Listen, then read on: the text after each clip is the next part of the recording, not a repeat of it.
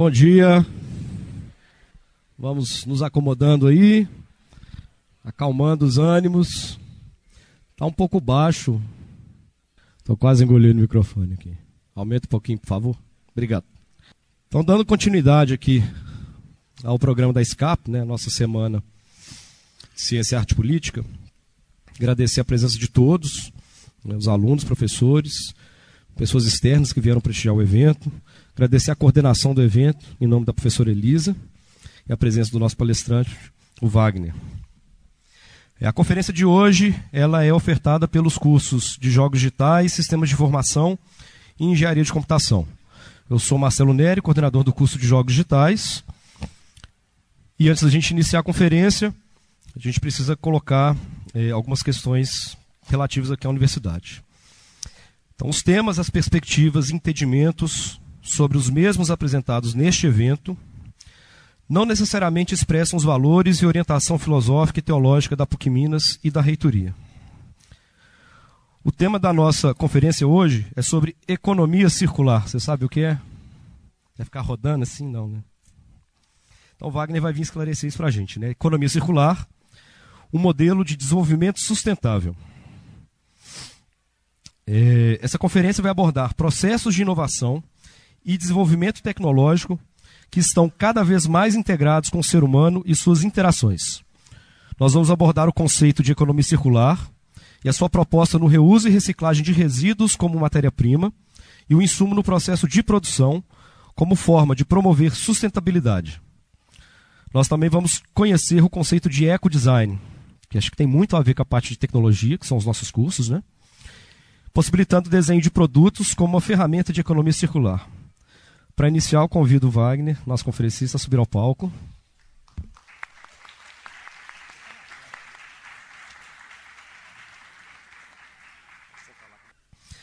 Wagner Costa Soares é engenheiro agrônomo pela UFL, é, tem pós-graduação em gestão ambiental pelo IETEC, é especialista em produção mais limpa pelo Senai do Rio Grande do Sul e é gerente de meio ambiente da FIENG. Wagner, a palavra é sua, a gente agradece, obrigado pela presença. Bom dia. Tá fraco, hein, gente? Vamos lá. Bom dia. Agora melhorou. Pessoal, é muito bom estar aqui. Né? Eu sou um engenheiro agrônomo, antigo, então toda essa conversa de vocês eu entendo muito pouco. Mas é bom estar aqui com vocês, porque ah, eu sou da, da área de meio ambiente, sou um gestor ambiental e costumo brincar com as pessoas de que eu estou cansado de gestor ambiental. Eu estou precisando agora de profissões que deem soluções para a preservação da natureza. Porque o gestor ambiental só cria caso. É o ferrinho de dentista. É aquele que fala, não pode, a legislação não permite. Então, para outras profissões, se a legislação não permite, como é que eu posso fazer de tal forma que a legislação possa permitir? Então, eu queria que vocês assistissem a minha palestra como o olhar da profissão de vocês do conhecimento de vocês e como aplicar esse conhecimento de vocês no que eu vou apresentar. Tá? E aí depois a gente abre um papo para a gente verificar exatamente o seguinte: é compatível a profissão de vocês com o que eu coloquei? Como é que vocês, como profissionais de TI, se inserem dentro deste processo? Então, essa é a minha vontade porque eu penso que a gente está precisando é, de profissões que deem solução. E aí a solução é com vocês, tá bom? Podia passar para mim lá? Então vamos começar com um vídeo aí de 55 minutos. Que é economia circular? Mas depois a gente para conversa. Entender esse conceito, vamos usar o exemplo da velejadora inglesa Ellen MacArthur. Em 2005, ela deu a volta ao mundo sozinha no seu barco, com reabastecimento limitado de combustível, água e comida. Tendo que sobreviver com recursos restritos, ela percebeu que a vida no planeta não é diferente. Nossos recursos também são finitos e estamos todos em um mesmo barco chamado Terra. Apesar disso, usamos esses recursos em um modelo linear, como se eles nunca fossem acabar. Extraímos a matéria-prima da natureza, transformamos em produtos, distribuímos, consumimos e descartamos. Em longo prazo, esse modelo não se sustenta. Mas então, como a vida sobrevive na Terra há bilhões de anos? Na natureza, nada se desperdiça. Tudo é continuamente metabolizado e interage de forma dependente. Ou seja, o modelo não é linear, é circular. Do exemplo da natureza, surge uma grande oportunidade.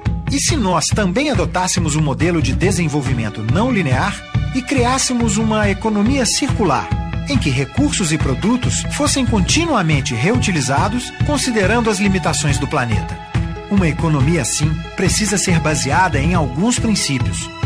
Os produtos precisam ser desenhados de forma que possam ser desmontados e seus materiais, embalagens e componentes recuperados para voltar ao processo produtivo. A forma como usamos esses produtos também tem que ser repensada em novos modelos de negócios que substituem a compra por aluguel, leasing ou compartilhamento. A energia gasta em cada sistema deve ser de fontes renováveis. E esse modelo precisa funcionar de forma integrada com vários atores, como indústrias, consumidores e pesquisadores, se relacionando em redes de cooperação, criando ecossistemas econômicos sustentáveis. Isso pode parecer um sonho distante, mas já está acontecendo. A Federação das Indústrias do Estado de Minas Gerais é uma das instituições pioneiras no país na promoção de modelos circulares de negócio. As indústrias mineiras já contam, desde 2009, com o Programa Mineiro de Simbiose Industrial, um projeto que promove encontros entre empresas e distritos industriais inteiros com o objetivo de promover negócios a partir de recursos subutilizados que estejam disponíveis. Nos encontros de negócios, as empresas trocam ideias, compartilham experiências e identificam oportunidades de forma colaborativa, a partir de todos os seus tipos de recursos: resíduos, materiais, subprodutos, energia, água, compartilhamento de ativos, logística e conhecimento. O que não serve mais para um, vira insumo para outros, ou vira até novos produtos com o suporte técnico de instituições de ensino e pesquisa. Além de reduzir custos e impactos ambientais, o programa gera negócios para mercados alternativos e contribui para a criação de uma economia mais sustentável. Todo mundo ganha. É tempo de repensar e reinventar a forma como produzimos, trabalhamos e nos relacionamos. Vamos fazer isso juntos? Sistema FIEM a força de quem faz. Bom, então vamos começar, né? Vocês viram que a ideia é sair de uma economia linear e passar para uma economia circular. Então, a ideia da hoje, o que nós temos é uma economia linear, em que nós temos os recursos naturais, eles são extraídos, né, passam por um processamento, são manufaturados, viram produtos e eu tenho uma disposição final e os resíduos são descartados. Então, a mistura de materiais técnicos e biológicos. A energia aqui são de fontes finitas. Então, hoje é mudar a mente, mudar o pensamento e sair desse esquema linear. Esse pensamento vem para uma economia circular, que é a interpretação do que a natureza faz. Então, nós temos a parte dos biológicos e orgânicos, que eu tenho o enriquecimento do orgânico, faço a manufatura, consumo e retorno ao processo.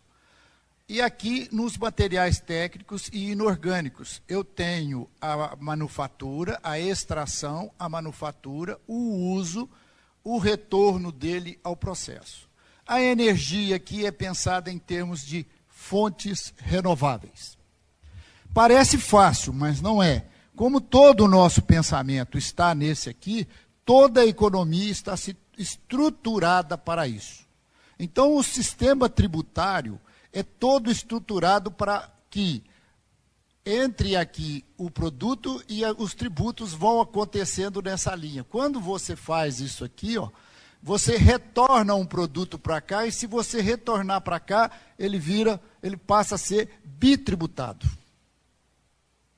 Então a gente tem que começar a pensar na economia como um todo para fazer a mudança desse pensamento.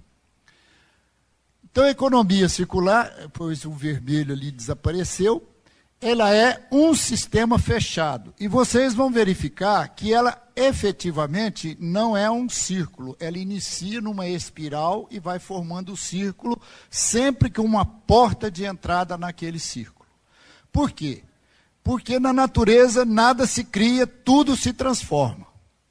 E eu tenho que fazer, vez por outra, em injeção de material da natureza. Por exemplo, se eu ficar é, reciclando o vidro, o vidro transparente seguidamente, ele vai perdendo a transparência dele por causa dos carbonatos que ele contém. Então ele vai ficando embaçado. Então eu tenho que estar sempre entrando com sílica nova, numa determinada proporção, para que o vidro mantenha aquela qualidade de transparência dele. Então aqui esse princípio é o mesmo. Então é um sistema em que os recursos são extraídos, os resíduos gerados, eles circulam nos processos por meio de cadeias produtivas integradas.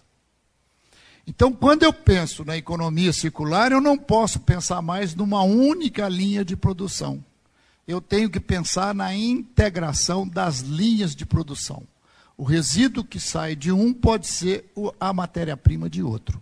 E quando eu trabalho nessa circunstância, eu não retiro a possibilidade de extrair do meio ambiente a matéria-prima, mas eu reduzo sensivelmente o uso dessa matéria-prima de tal forma que eu prolongo a sua vida e, a sua, e mantenho a sua preservação. Né? Então, essa economia circular, ela reduz o uso de recursos naturais, diminui as emissões de CO2, porque eu trabalho com energia renovável. Então, eu reduzo as emissões de CO2, reduzo o uso da água, reduz o volume transportado e as quantidades transportadas por é, transporte, reduz a poluição, reduz o passivo, reduz os aterros. Lá na Europa, os aterros já estão com vida útil terminada. Então, tem um programa na Alemanha que até 2030 não se enterra resíduo nenhum. E até 2050, todos os aterros terão desaparecido, porque eles vão retirar todo o resíduo que foi depositado nele. Então, dentro dessa filosofia da economia circular. E eu reduzo os riscos. E aqui, né, os benefícios dela. Né? Eu tenho, o principal benefício que eu vejo aqui são novos negócios e investimentos em inovação. Basicamente, eu tenho que estar inovando nesse processo. Eu tenho que estar inserindo novas tecnologias, novos materiais, para que eu possa estar fazendo a redução dos recursos naturais. Né? Então veja o ciclo dos materiais. A nossa economia é essa aqui. Né? Eu tenho a extração, a indústria base, a manufatura, o uso e o descarte do produto e eu jogo no lixo. Então nós vamos agregar a esse processo três novos vocábulos que são a reciclagem, a remanufatura e o reuso. Mas para eu agregar essas três, esses três novos vocábulos, eu preciso ter projetos. Eu preciso planejar o meu produto. Porque da forma como ele está estruturado, eu tenho grande dificuldade de reuso, grande dificuldade de reciclagem e de remanufatura. Né? A remanufatura, então, nós temos até uma predisposição em não aceitar remanufatura. Porque remanufatura é aquele carro velho que eu troco o motor e ele fica bom. Ou troco a lataria com aquele mesmo motor, ele continua bom. Então nós temos alguns preconceitos com relação à remanufatura. Mas hoje a gente já tem muita remanufatura nesse processo. Então eu agrego isso. Então, quando eu desço aqui, ó, essa parte cinza aqui são os insumos. Né? Essa parte aqui entra com a matéria-prima e eu vou seguindo isso aqui.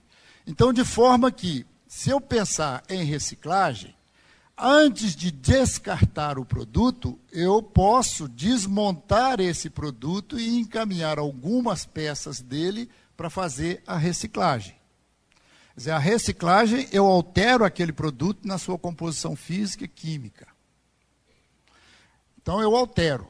Quando eu altero esse produto, eu trago para a indústria de base, que processou a matéria-prima e trago para cá e faço a mistura. Isso aqui, se vocês pensar é, como exemplo rápido assim, sucata de ferro. A sucata de ferro é uma reciclagem e ele entra aqui junto com o minério de ferro para formar o gusa. E aí eu posso também, dependendo do que eu estou reciclando aqui, já ir direto para a manufatura, que ele é um aço, eu derreto aquele aço e já entro direto nele para fazer o produto. Né? Se eu pensar em remanufatura, aqui eu troco peças e quando eu troco peças, sobra peça para reciclagem ou eu já tenho que mandar algumas peças para disposição final. Ou eu mando para manufatura para substituir um, um, produto que deveria ser novo e eu uso um velho recalcitrado, ou eu já mando direto para o uso, porque eu redefino isso aqui. Né? Então, no reuso, da mesma forma. Né? O reuso pode ser direto no uso e descarta. Por que, que eu tenho sempre isso aqui? Porque não tem jeito. Resíduo zero, como o pessoal fala, é utopia. A gente tem que correr atrás do resíduo zero. Eu sempre vou ter um rejeito. E aí a gente muda o nome. Quando eu falo em resíduo, eu tenho toda uma oportunidade de aproveitamento. Quando eu falo de rejeito, aí eu não tenho jeito, eu tenho que sumir com ele. Né? Então, essa é a ideia da, do trabalho com. É para cá ou para cá? Agora não quer ir mais, não. Cadê a moça lá? Pronto, voltou.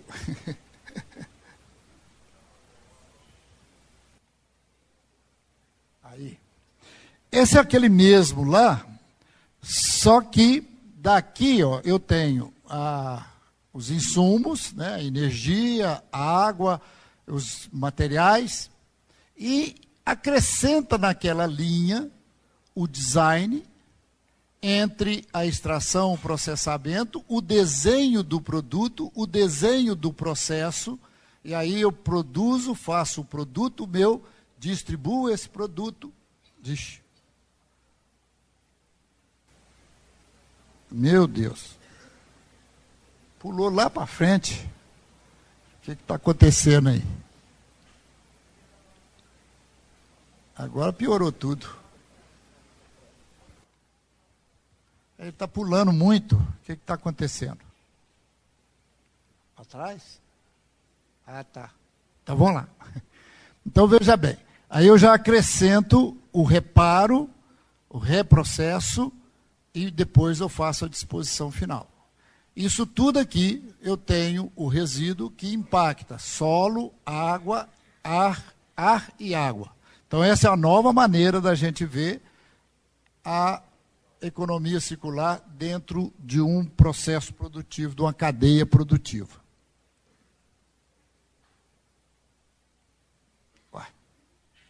Que houve?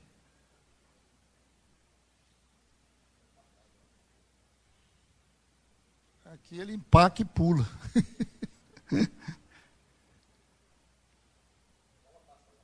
Passa aí para mim então, por favor. Que aí eu vou pedindo você para passar aí. Onde é que nós estávamos parados? Nós estávamos parados aqui, ó. Pronto? Pode passar? Está acontecendo. Vai, mais uma, mais uma mais outra, mais outra.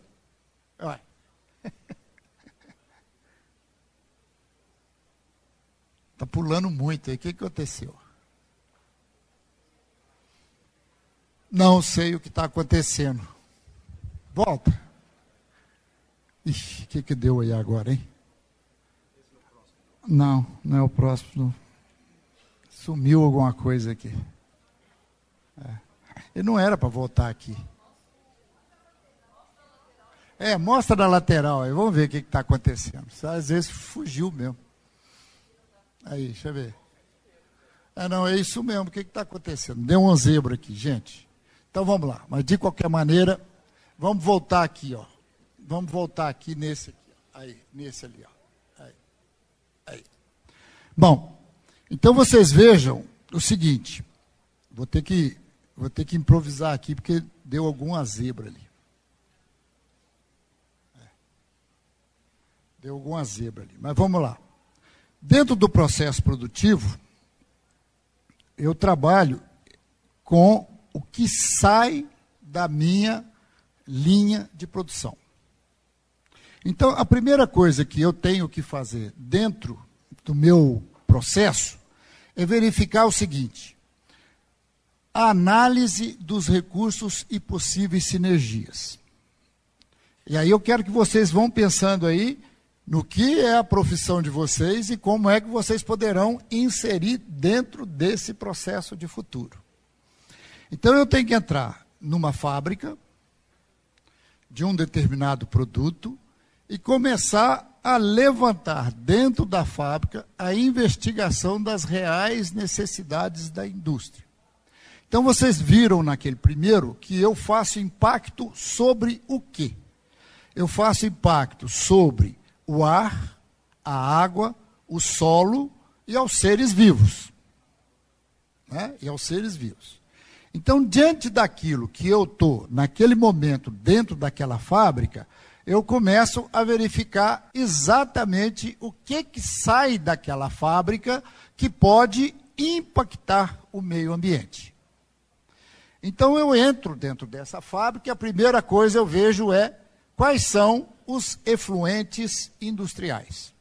A, água, a, a fábrica usa água, processa essa água. Em alguns momentos, essa água é matéria-prima, porque ela é incorporada ao produto. A cerveja é uma. A água é matéria-prima exclusiva da cerveja. E outra hora ela é só insumo, que ela entra na higienização. Às vezes ela facilita alguma reação química e depois ela é secada e disposta finalmente. Então, eu vejo para que, que tem esse efluente, que tipo de efluente é esse, qual a possibilidade que eu tenho de aproveitar dentro desse efluente alguma substância, algum material que possa ser utilizado num outro processo ou no mesmo processo. Isso eu repito com os resíduos industriais. O que, que está saindo daquele processo? Eu fabrico uma, uma, uma camisa. Eu uso um tecido plano. Quantas sobras daquela camisa saiu porque eu tive que fazer recorte, porque eu tive que fazer alguma coisa e depois eu costurei. Aquele retalho, o que é que eu posso fazer com aquele retalho? Ele pode ter uma outra utilização num outro processo ou no mesmo processo. Pensando rapidinho, desenhei, cortei um pedaço, aquele pedaço que saiu pode ser um bolso. Posso reaproveitar ele ao invés de jogar fora e cortar bolsos numa unidade maior de novo, ou eu posso usar aqueles retalhos produzindo um bolso. Então eu entro nisso aqui. Ou, se eu tenho um produto como, por exemplo, minério de ferro, aquilo que foi rompido lá dentro da, da Samarco. Aquele lá, infelizmente, não tem ouro. Aliás, tem até ouro, sim, porque tem muito garimpo. Lá tem gente garimpando aquilo para tirar o ouro que ele tem. Não tem ouro economicamente para você mandar colocar uma indústria para retirar aquele ouro, mas quem for lá garimpar, retira aquele ouro de lá. Né?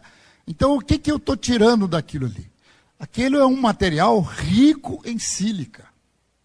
A hora que tiver uma tecnologia que possa separar aquela sílica da maneira como é, possa ser economicamente viável, vai ser quase o substituto do minério de ferro.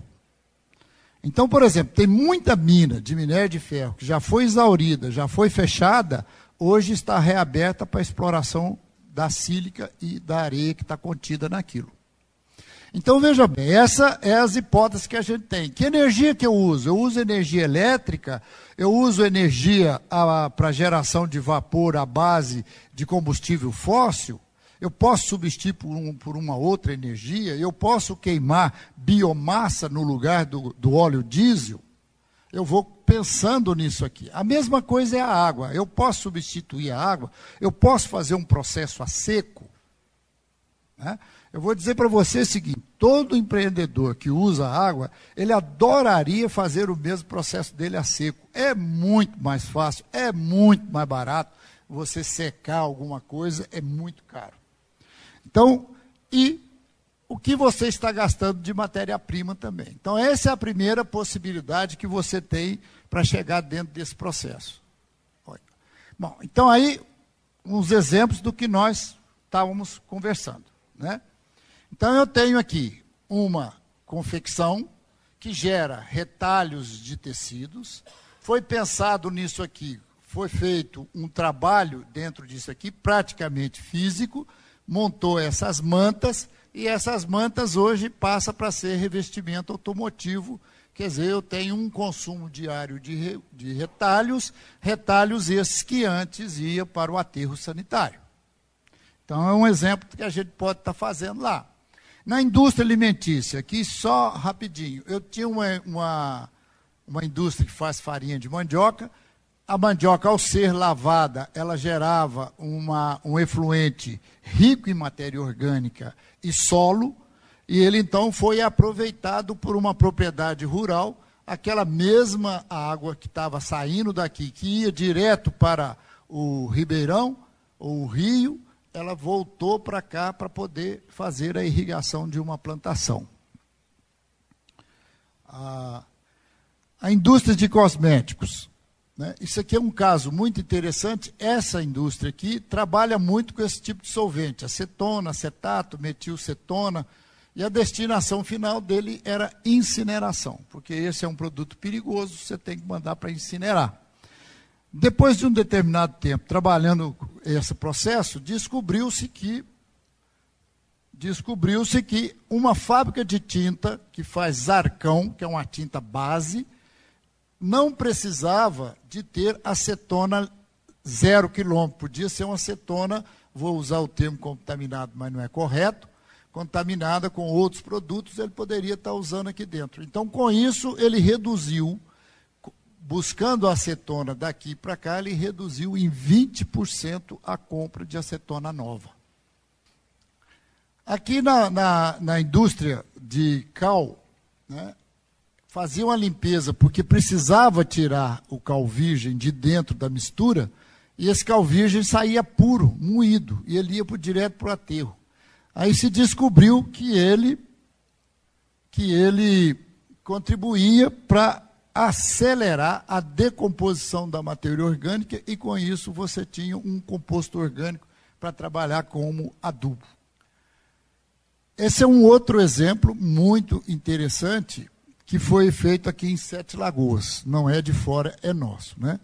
Lá nós temos aquela fábrica de batata chip, aqueles fandangos, né? um negócio rico em óleo, é muito feito à base de farinha de trigo, milho, essa mistura toda, e isso ia para o aterro, ia sempre para o aterro. Até que, num trabalho de economia circular, nós descobrimos na proximidade dele uma, uma, uma criação de suínos em que esse proprietário é, comprava óleo, comprava milho para poder fazer, incorporar a ração dele. A hora que ele viu aquele resíduo, ele viu rico em óleo, óleo de primeira linha, porque aquele óleo não é um óleo vagabundo, mais milho, mais tudo, ele começou a pensar, falou, bom, por que, que eu não ponho isso lá na minha mistura também? E aí começou a pegar a mistura, né? então pegou resíduos de batata, salgadinhos, né? né? E pegou 50 toneladas mês de salgadinhos são absorvidos pela granja, economizando 10% no capital da formulação da ração. Então ele substituiu a aquisição de milho e os porquinhos dele lá estão tá comendo fandango, né? Comendo fandango com o sabor que tem lá, né? Isso aqui também é interessante que a gente ligando isso naqueles compromissos, né? A gente tem no compromisso 12 o consumo e produção responsáveis e parcerias e meios de implementação. E aí eu vou falar do, do, trabalho nos distritos industriais, que é uma aplicação bastante interessante que a gente fez. Esse modelo aqui ó, é um modelo da Dinamarca. A Dinamarca é interessante, ela faz distritos industriais é, em que haja uma interrelação muito grande entre as empresas que estão colocadas lá dentro do distrito industrial. Então, são três, é, três plantas âncoras que aproveita o produto de uma, a outra aproveita a matéria-prima, o resíduo da outra. Então, dentro daquele espaço, você tem todo um processo produtivo que se aproveita um do outro e o resíduo é praticamente zero. Né? E como nós não temos essa oportunidade de fazer um planejamento desse aqui no Brasil, nós partimos então para os distritos industriais já existentes. Né? Então, o que, que eu tenho? Eu tenho uma proximidade geográfica, eu tenho diversos setores aqui dentro, eu tenho diversidade de processos produtivos, de matéria-prima utilizada. Então, nessa diversidade, a gente começa a pensar o seguinte: esse aqui pode vender o que para aquele, esse aqui pode usar o que desse. E vamos implantando uma, um fluxo de troca de recursos, materiais e produtos. Essa proximidade facilita muito mais, porque a gente está pensando em resíduo. Mas quando eu coloco uma proximidade dessa, eu começo a pensar em fatores de produção. Um deles tem um laboratório de água lá que utiliza, está subutilizado, ou o outro tem um, uma necessidade de ter um laboratório de água, por que, que não usa o serviço do laboratório de água do outro? Ele, ele manda produto é, para fora, meio caminhão, tem um outro que manda também mais meio caminhão para fora. Por que, que os dois, os produtos sendo compatíveis, não poderiam utilizar o mesmo caminhão para mandar as duas processos para fora? Então a gente começa nesse trabalho pensando nessa economia circular. Então, depois que faz aquele mapeamento todo, você começa a pensar negócios sustentáveis, repensar o processo produtivo, redefinir produtos e consumos, atração de investimentos e rever valores relacionados. Então, aqui a gente tem uma visão muito grande. Economia circular, a porta de entrada é meio ambiente. Mas a razão de ser da economia circular é novos negócios. Porque a interação desse produto é negócio. E é um negócio para o bem do meio ambiente. Quer dizer, não tem que ficar com preconceito de que vamos fazer um negócio novo, vamos ganhar dinheiro com isso, vamos ganhar dinheiro com isso para o bem do meio ambiente. E é por isso que a gente está conversando em economia circular. Então veja bem, aqui é uma imagem do distrito industrial de do Cíncula em Contagem. Nós temos lá esses é, pintados aí são as indústrias, porque aquele distrito industrial lá ele já está muito misturado, ele não tem só indústria hoje, hoje ele tem centros de distribuição, oficinas mecânicas, oficinas de, de ônibus, então ele já não está mais, então só ali que são as indústrias. Quando você olha a indústria, eu vejo o seguinte: essas indústrias aqui, pintadas de mais verde, utilizam vapor, eles precisam de vapor. E eu tenho outras que geram calor. Essas geram calor. Por que, que essa, aquela outra utiliza vapor? Essa aqui que gera o vapor, por que, que ela não pode ceder o calor para aquela, para que ela possa gerar o seu, o seu vapor sem ter que queimar óleo diesel? Já compra o ar quente do outro. Né? Então, essa é, é, é o que a gente começa a discutir. Então, eu tenho essas pintadas de azul aqui que utilizam caldeiras a lenha. E eu tenho outras aqui ó, que produzem lenhas. Então, eu vou trabalhar nessas caldeiras substituindo a lenha. Ou então, um serviço. Eu tenho um serviço de impressão, cada um tem o seu serviço de impressão de repente eu trago, atraio um investimento novo para cá, que é alguém que vai prestar serviço de impressão, e eu desativo os dois serviços de impressão que tem aqui e faço um terceiro trabalhar com esse serviço de impressão. Né? Com isso eu reduzo matéria-prima, é, é, é, revisão de, de equipamento e etc. Aqui a destinação coletiva, Vou pular um para frente aqui que vocês vão ver o que, que é isso aí. Está aí aqui. Então eu tenho aqui é, indústrias que geram pallets de madeira. Né? Geram pallets de madeira. Aí eu ponho um ponto de recolhimento e trabalho esses pallets de madeira para quem usa caldeira a lenha. Então, ao invés de cada um ter a sua disposição final de madeira, eu tenho um único ponto. E aqui eu vou economizar CO2.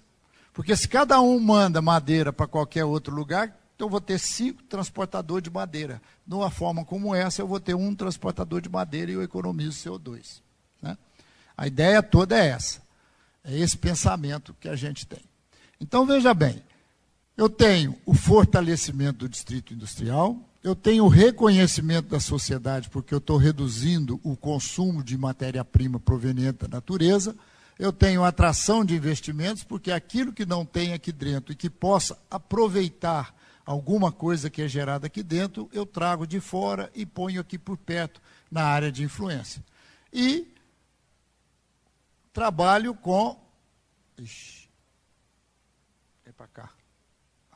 E trabalho com o cooperativismo entre as indústrias. Então, a economia cooperativa também é isso. Dizer, é uma outra definição de economia circular é economia é, é, cooperativa. Então, nós estávamos falando da economia circular no processo. Agora nós vamos entrar no design, que é o desenho do produto, a economia no produto. Então, nós não estamos falando disso. Porque muita gente pensa que design de, de, de ecodesign é produzir matéria-prima, algum, algum bem de utilidade para é, utilizar resíduos. Né? Aqui é um carretel daquele de fio. Você corta, faz uma poltrona. Aqui é uma poltrona de PET. Aqui são mesas e, e cadeiras de, de é, pneu. Aqui são de tubos. E aqui de, um, de um restos de madeira. Né? Não é isso. Isso, para mim, é arte. Né? Não é isso. Nós estamos trabalhando com alguma coisa mais importante nesse processo. Então, o que, que é o desenho do produto? E aí eu acho que vocês têm muita coisa para emprestar para isso aqui, para esse tipo de negócio. Né? Ah, é uma prática na qual as considerações ambientais são integradas no processo de engenharia do produto. Então, veja bem, eu vou desenvolver um produto, pode ser um produto novo, pode ser adaptação de um novo produto. Eu sempre penso na segurança daquilo, quer dizer, durante o uso, ele vai prejudicar alguém, vai prejudicar o condutor, vai prejudicar quem está fora, a qualidade dele, o desempenho, a durabilidade, a estética, o tempo de desenvolvimento, a funcionalidade. E aí, hoje, eu tenho que colocar dentro do design o meio ambiente, o ciclo de vida e os impactos ambientais. Então, vocês vejam que desenhar um produto novo não é do só do arquiteto. É multiprofissional. Eu tenho que ter engenharia mecânica disso aí, eu tenho que ter uma série de outras profissões que me possibilitem eu ter um bom produto, um produto que tenha preço, performance e qualidade. Né? Aí, quando eu penso em qualidade, eu vou incorporar as questões de meio ambiente dentro desse produto. Como é que eu incorporo isso? Nós estamos falando é disso. Né? Nós estamos falando disso.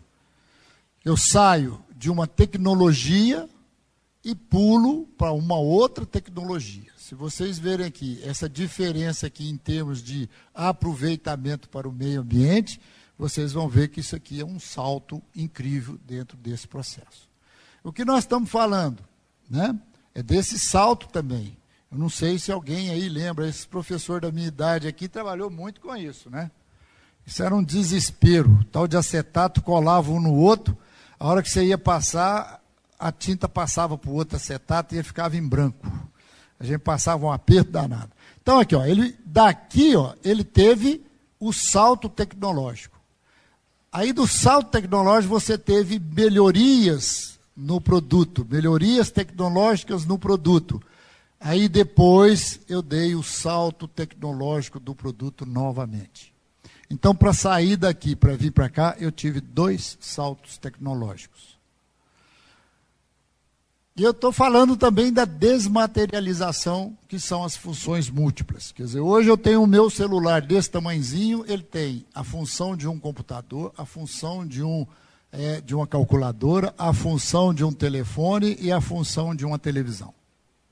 Eu desmaterializei. Olha para vocês verem o tanto que eu economizei de matéria-prima do meio ambiente. Aí tem muita gente que fala que faz celular para jogar fora, mas eu acho que ele já cumpriu muito o objetivo dele. Se você fizer muito celular para jogar fora, olha o que ele substituiu. Olha o tanto que eu teria que estar tá usando para poder fazer as mesmas funções dele. E olhem que as funções que ele está executando aqui, ó, ele utiliza infinitamente menos matéria-prima do que esse. Menos matéria-prima que esse. Então, às vezes a gente joga a culpa no celular lá, mas ele a culpa dele não é tão grande assim, ela é até menor um pouco. O que, que nós temos que trabalhar nesse processo?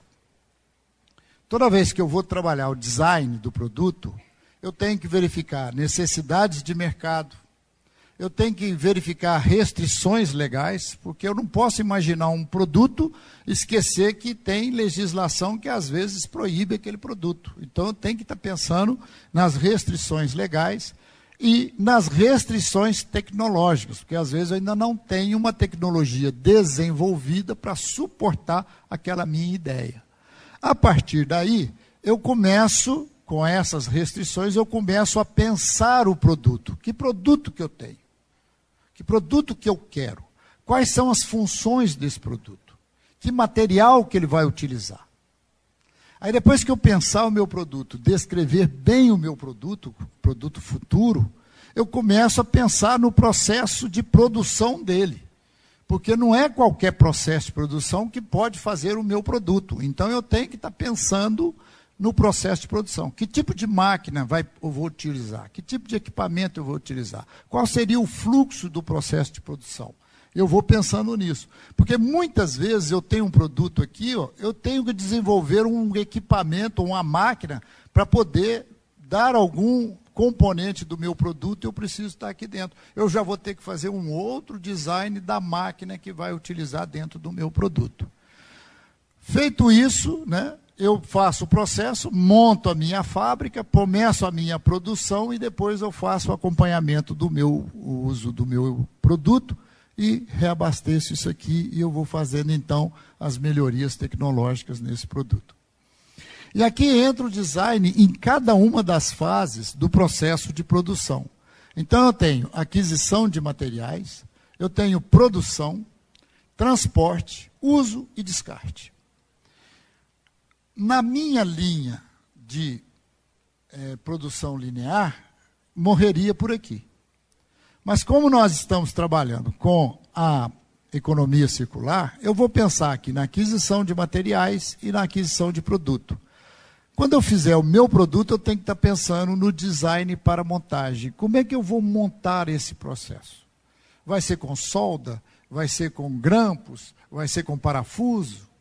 Porque se eu fizer com solda, na hora que eu quiser reutilizar esse produto, eu vou ter que ter uma dificuldade, porque eu vou ter que cortar o produto.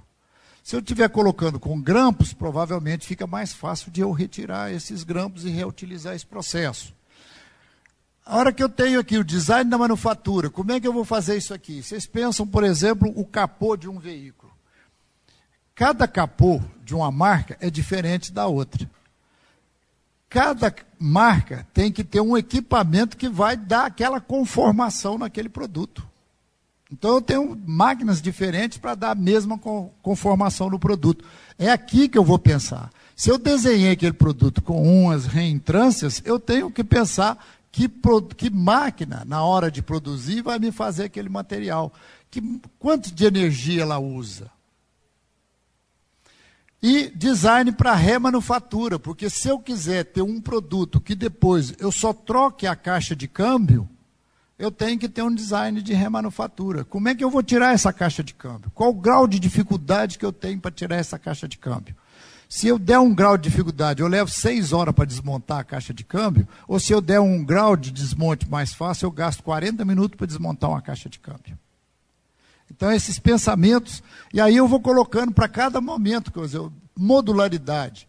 eu tenho um produto que eu vou fazer a embalagem dele, mas que o caminhão que vai transportar dele tem uma metragem e o meu produto empilhado dentro do caminhão sobra meio metro de carroceria. O que, que eu estou fazendo? Gastando mais CO2 por unidade transportada. Então eu deveria estar pensando qual é o, a, a dimensão dele para ocupar todo o espaço daquela carroceria. Porque aí eu estaria transportando mais produto com menos emissões de CO2.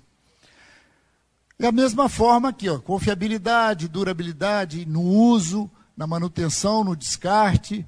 Pensando aqui no descarte, na reciclagem, eu vou usar um plástico X ou um plástico Y, de tal forma que depois ele possa ser transformado em cadeira, possa ser transformado em mamadeira, né?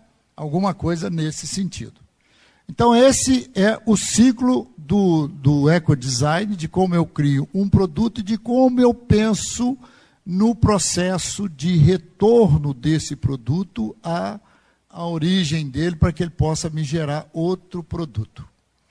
E aqui é um negócio muito interessante, que às vezes a gente fica pensando que aqueles saltos tecnológicos, eles podem ocorrer em curto prazo. Eles não ocorrem em curto prazo. O salto tecnológico, ele tem uma vida, quando eu entro aqui na inovação sistêmica, mudar o sistema tecnológico, o produto, a cadeia de infraestrutura, ele tem um período de 30 a 40 anos para poder acontecer nesse produto. Aí depois que eu dou esse salto é, é, tecnológico aqui, eu venho para cá, eu volto para o melhoramento do produto, que durante 5, 10 anos eu vou fazendo mudanças parciais em si e técnicas de produção permanecem. Né? Vocês, não, não, sei se vocês lembram aí, o Fusquinha tinha um, um, uma lanterna traseira pequenininha, depois fizeram o Fuscão, com o, o, a lanterna se apelidar ela de Fafá de Belém. Né? Por quê? Porque ela era muito grande. Então essas melhorias estão dentro da melhoria do produto. O produto continua o mesmo. A série de montagem dele é a mesma. Mas eu fiz alguns melhoramentos dele. Passado 10 a 12 anos, eu tenho um redesign do produto. Eu dou uma mudada nele. Eu troco componente, materiais tóxicos, desmontagem, reciclagem, reuso. No carro é muito fácil, ele muda a grade dianteira, ele muda um processo, ele, ele põe tecnologia embarcada, eu vou mudando, mas o produto, ele vai ter uma troca de componente e continua o mesmo. Aí eu tenho, depois de 20, 25 anos em inovação funcional, eu tenho novas formas de efetuar a função do produto, o uso físico por esse produto. Então vocês vejam aqui, ó. Isso aqui é uma inovação funcional. Né? Eu tenho ele dessa forma, vim melhorando ele até aqui. Eu tenho ele dessa forma, vim melhorando ele até aqui. Mas esse, esse aqui e esse aqui continua com o mesmo chassi, continua com o mesmo motor. Eu vou fazendo melhorias funcionais dele. Aí quando eu passo para esse, esse é um salto tecnológico. Aí esse é aquela inovação sistêmica. Eu saí, mudei tudo. Aquele processo de produção daquele antigo não pode ser de novo. Eu não vou utilizar ele novo. Então vejam bem, a gente passa por isso aqui de período em período. Qual é o salto tecnológico que nós estamos tendo hoje aqui, nesse aqui? Ó. Vamos ver se vocês lembram aí agora. O grande salto tecnológico disso aqui. É o carro sem motorista, e elétrico. Ele está dando um salto nisso aqui. Vai deixar de, vai ser, deixar de ser motor a explosão para ser um outro tipo de motor. Então eu estou mudando um salto tecnológico nisso aí. Aqui é um outro exemplo. Ixi. Aqui é um outro exemplo. Não, acho que tem um outro antes desse. Esse. Né? Vocês vejam bem aqui. Por quê? Essa é uma pergunta, hein? Por que, que a caixa da pasta de dente tem que ser quadrada? Né? Você põe ela lá dentro, ela, é, ela tem esse formato, e você põe ela dentro de uma caixa quadrada. Então, se vocês fecharem o olho, eu estou colocando dentro daquela caixa, olha o tanto de espaço vazio que eu tenho ali dentro. Aquele espaço vazio me aumenta o consumo de CO2. Por que, que me aumenta o consumo de CO2? Porque eu posso carregar uma caixa ao invés de carregar duas.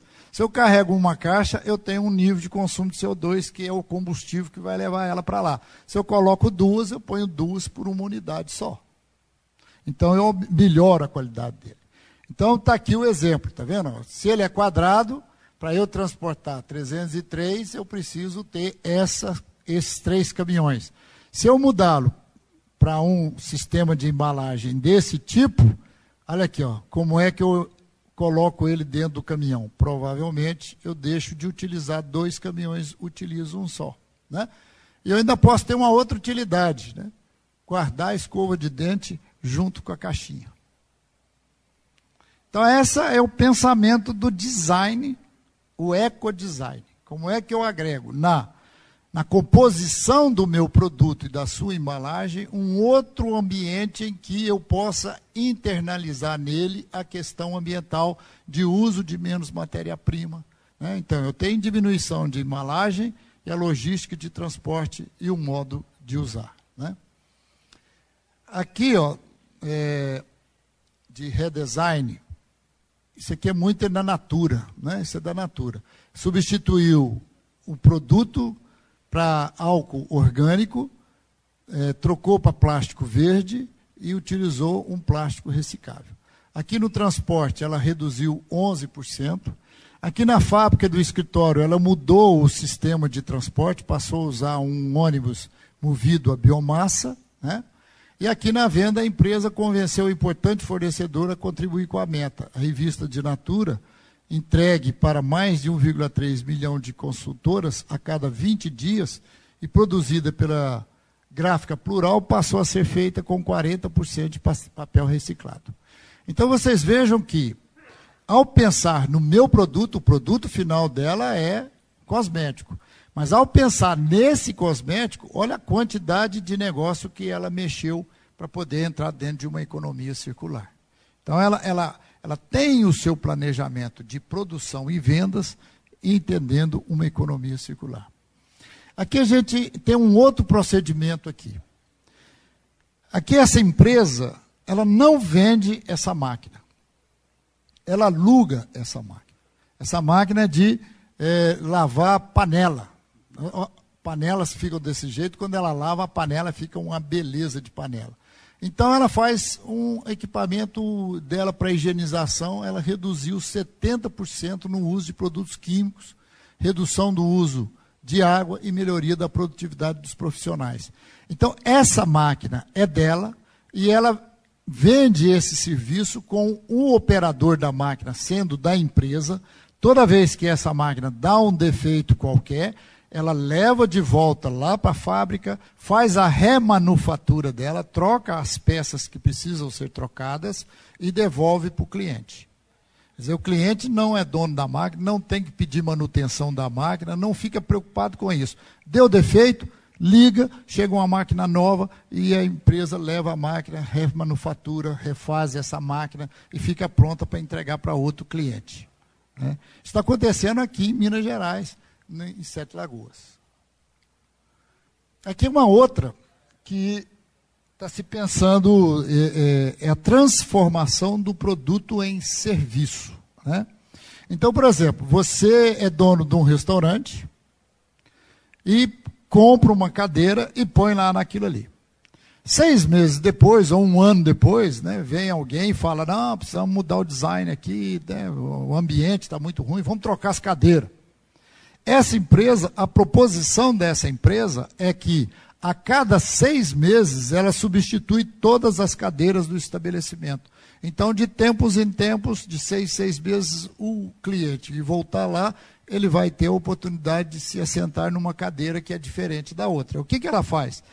O modelo da cadeira é, é o mesmo, o estofado aqui é diferente.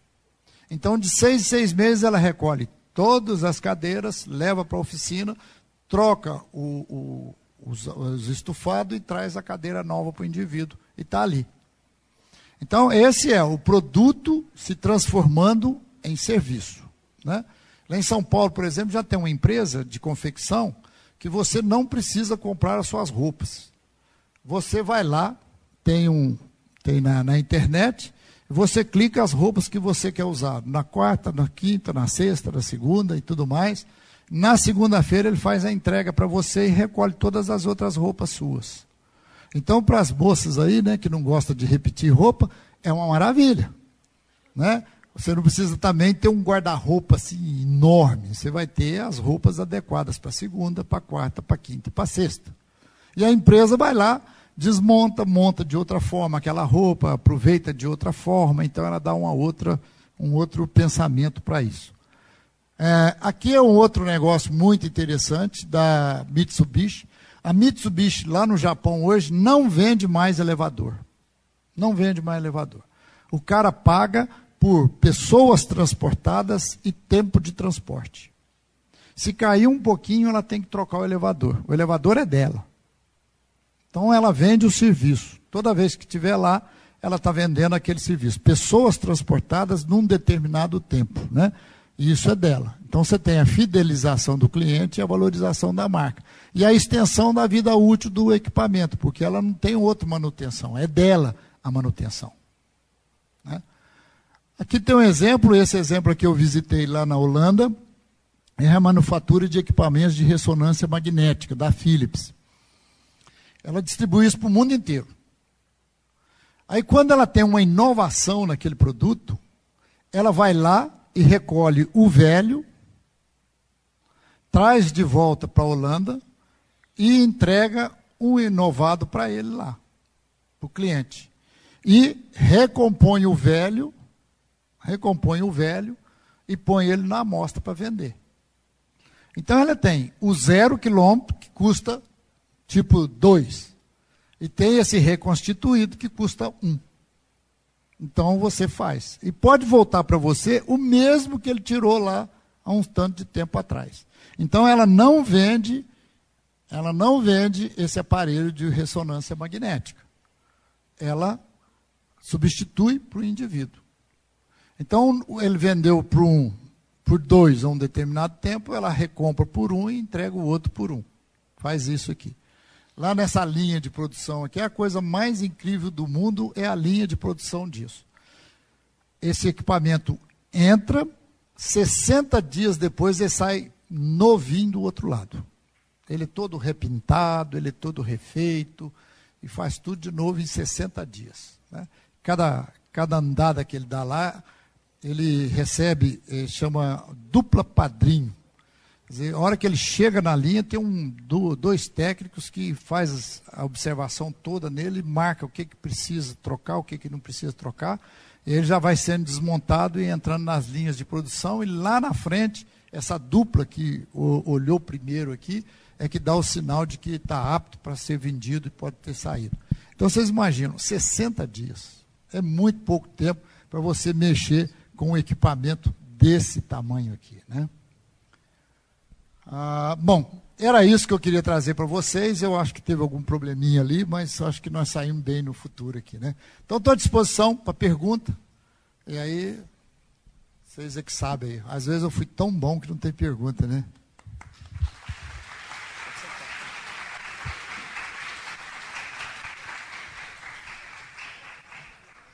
Oi, oi.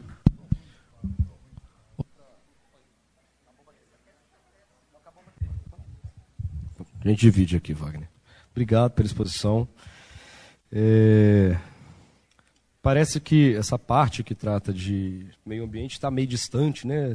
É meio utópico, mas para nós, principalmente que é da área de informática, se for pensar como que eu, como da área de computação, posso fazer algo, né? Em jogos, em engenharia, em sistemas. Mas a gente tem uma área, pode inclusive ser para TCC, né? Se a gente tiver o pessoal aí do sexto, sétimo, oitavo período, ou nos jogos no quinto e no sexto, que a gente chama de computação verde.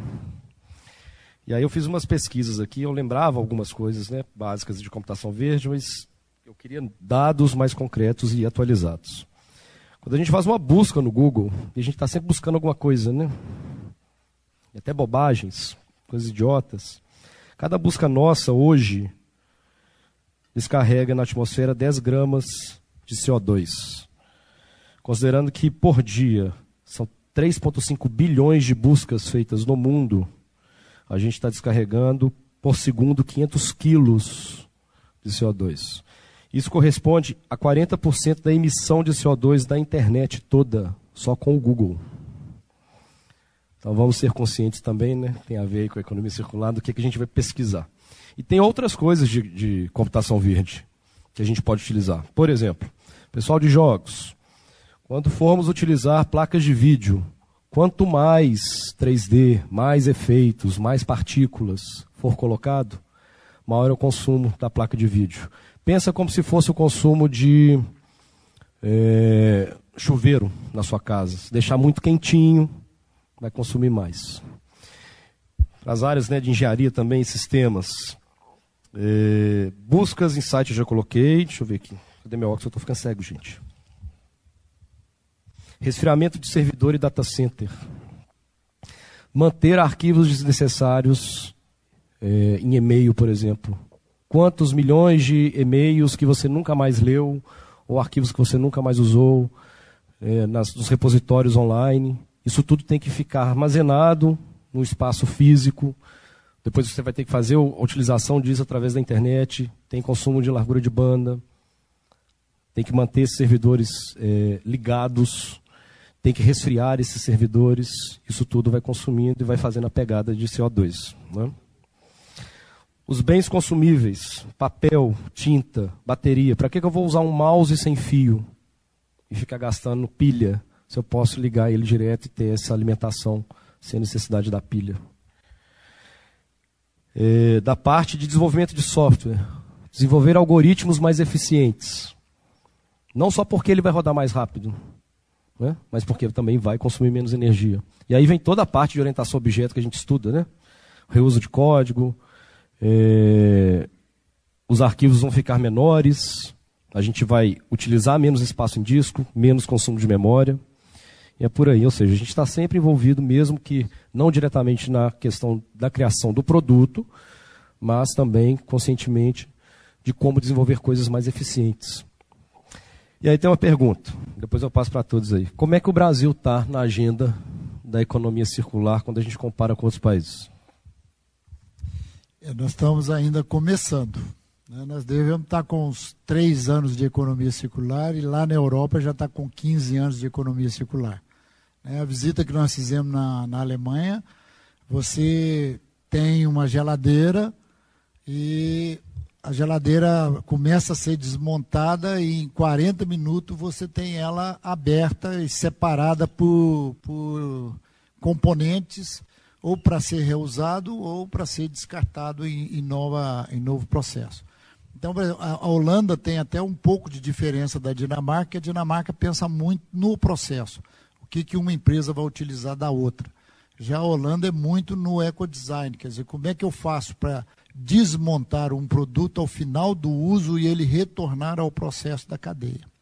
Então, às vezes eu fico pensando aqui, eu não entendo nada de TI não, mas pelo que ele andou falando aqui, pode dar pode ser uma área de simulação muito interessante para vocês. Quer dizer, eu, como é que eu posso simular uma situação de desmonte de um produto? Qual o grau de dificuldade que tem? Né? Eu acho que tem muita coisa. Eu acho que a teoria dos jogos, aí, os joguinhos dentro desse processo de remanufatura, de reciclagem, visualização 3D, a própria construção 3D hoje com a impressora 3D, tem muita coisa para a gente estar tá fazendo aqui dentro. O que a gente precisa pensar é o seguinte: esse meu conhecimento contribui com o que para reduzir o impacto ambiental? Então nós temos que começar a pensar nessas coisas e colocar essa externalidade do meio ambiente dentro do meu processo produtivo. Uma pergunta? Alguém? Professor Alexandre Teixeira.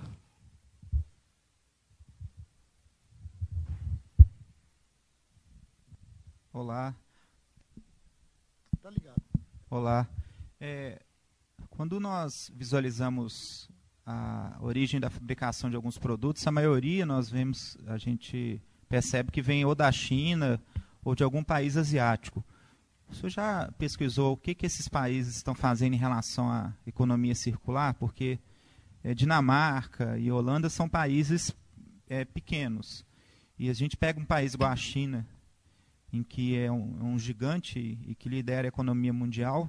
O senhor já chegou a estudar alguma coisa? Já. O, a China, é, é como diz o outro, né? lá é um mundo fora do, da curva. Né? Você tem toda uma economia que é tão atrasada ou pior que a nossa, que utiliza muita mão de obra praticamente quase escrava, mas a gente tem lá alguns centros de tecnologia muito avançada. Em determinados produtos, eles estão é, muito evoluídos nesse processo né, de substituição, principalmente na área da construção civil. Né, a própria mineração, o aproveitamento do resíduo de mineração para a construção civil, eles têm um trabalho muito interessante dentro da economia circular. Então, é, tem alguns nichos lá dentro que evoluiu bastante em termos de tecnologia dentro da economia circular.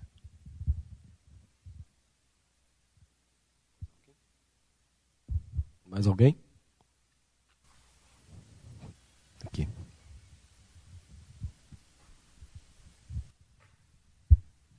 Você falou que na Alemanha, a partir de uma determinada data, se eu não me engano, 2030, não vai ter mais aterros. É, todos os resíduos vão ser utilizados, reutilizados. E os insumos? O que, que vai acontecer com eles?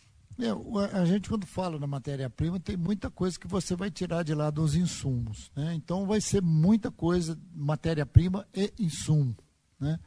A gente hoje, por exemplo, se você pegar uma placa dessas suas aí que vocês estão acostumados, aquilo ali é uma verdadeira mina urbana. Né? Dentro de uma placa daquela, você tem ouro, você tem platina, você tem ferro, você tem uma série de é, produtos ali dentro que, se eu começar a trabalhar aquilo, eu vou reduzir muito a exploração natural disso. Então, o, o, o difícil tá é você montar essa, esse design para que eu possa facilitar a retirada desses produtos lá de dentro. Então, às vezes eles entram numa reação química que depois fica muito difícil de você separar. Eles formam uma liga metálica e fica muito difícil. Né? Então, por exemplo, tem uma capinha de folha de ouro que utiliza numa placa dessa. Essa tá, a, a turma até descobriu uma maneira muito fácil de descolar. Coloca no forno de pizza, né? aí dá uma aquecida e tira, aí só dá uma. Vai fazendo uma escarificação, a, a, a folha sai praticamente integrada. Sabe? Daí aí a gente brinca o seguinte: é tão fininho, tão miligrama, que ele vai conseguir fazer um quilo de ouro depois de dois anos. Mas é um quilo de ouro. Né? É um quilo de ouro. Então, é essa, vezes você vai ter insumos, você tem muitas vezes lá a, a, o aproveitamento de cola, de muito material que a gente esquece e, e às vezes a gente nem percebe desse processo.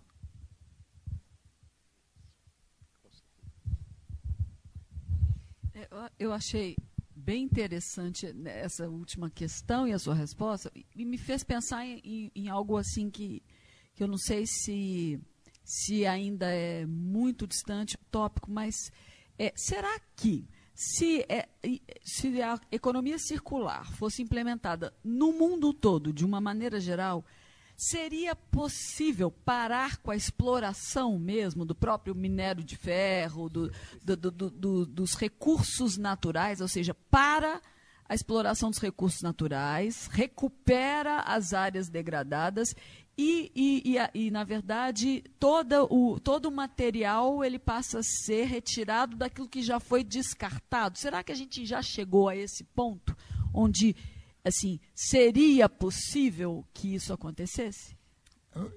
Eu penso que isso aí seria uma utopia a ser perseguida, né? porque a gente tem muita limitação de processo, de tecnologia. Né? Eu tinha dito lá a questão do vidro, se você for reciclando o vidro toda a vida, você vai a, acentuando a, a, algumas substâncias que são preponderantes dentro dele. Então, por exemplo, a opacidade dele começa a aumentar. Então, você precisa estar sempre com um elemento novo. Né? Uma areia nova, uma sílica nova, para poder dar essa circunstância para ele. A outra é que a gente nunca consegue trabalhar sem perda. Então, tem sempre um grau de perda que eu vou ter que absorver. Né? Só para vocês terem uma ideia aqui. A, a Fiat hoje, ela recircula 90% da água que ela usa. 99% da água que ela usa. Então ela pega água nova 1%, porque ela perde por evaporação, perde por algumas questões que ela não consegue fazer a depuração da água, então ela lança fora, mas ela pega 1%. Só que 1% dessa água que ela pega é o abastecimento de uma cidade de 15 mil habitantes. Mas ela faz. Mas ela teve que ter o capital inicial. Para ela reciclar 99, ela teve que ter colocado para dentro lá 100% daquela água. Então você sempre vai ter um nívelzinho de perda que não vai ter condição de suportar isso. É melhor do que colocar 100% sempre, né?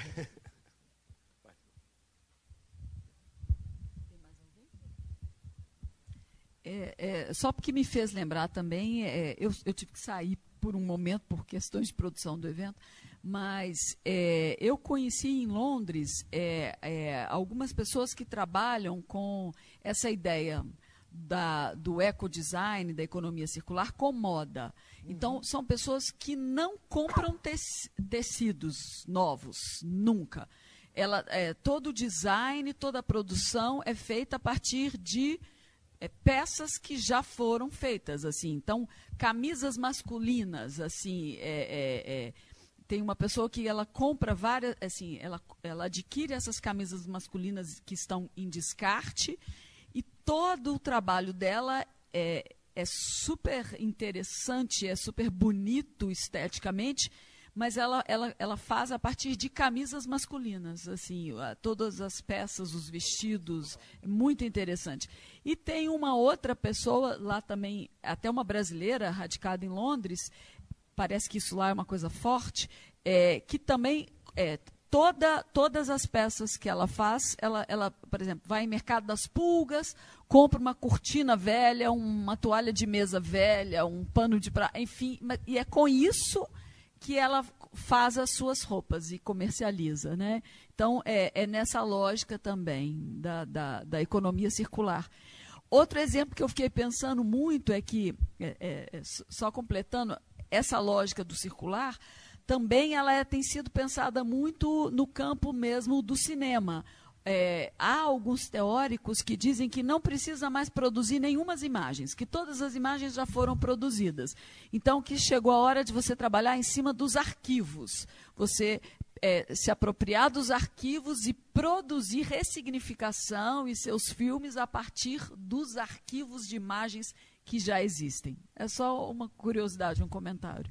Essa do cinema é uma, é uma situação muito interessante, né? Eu acho que essa deveria estar você começar a praticar isso.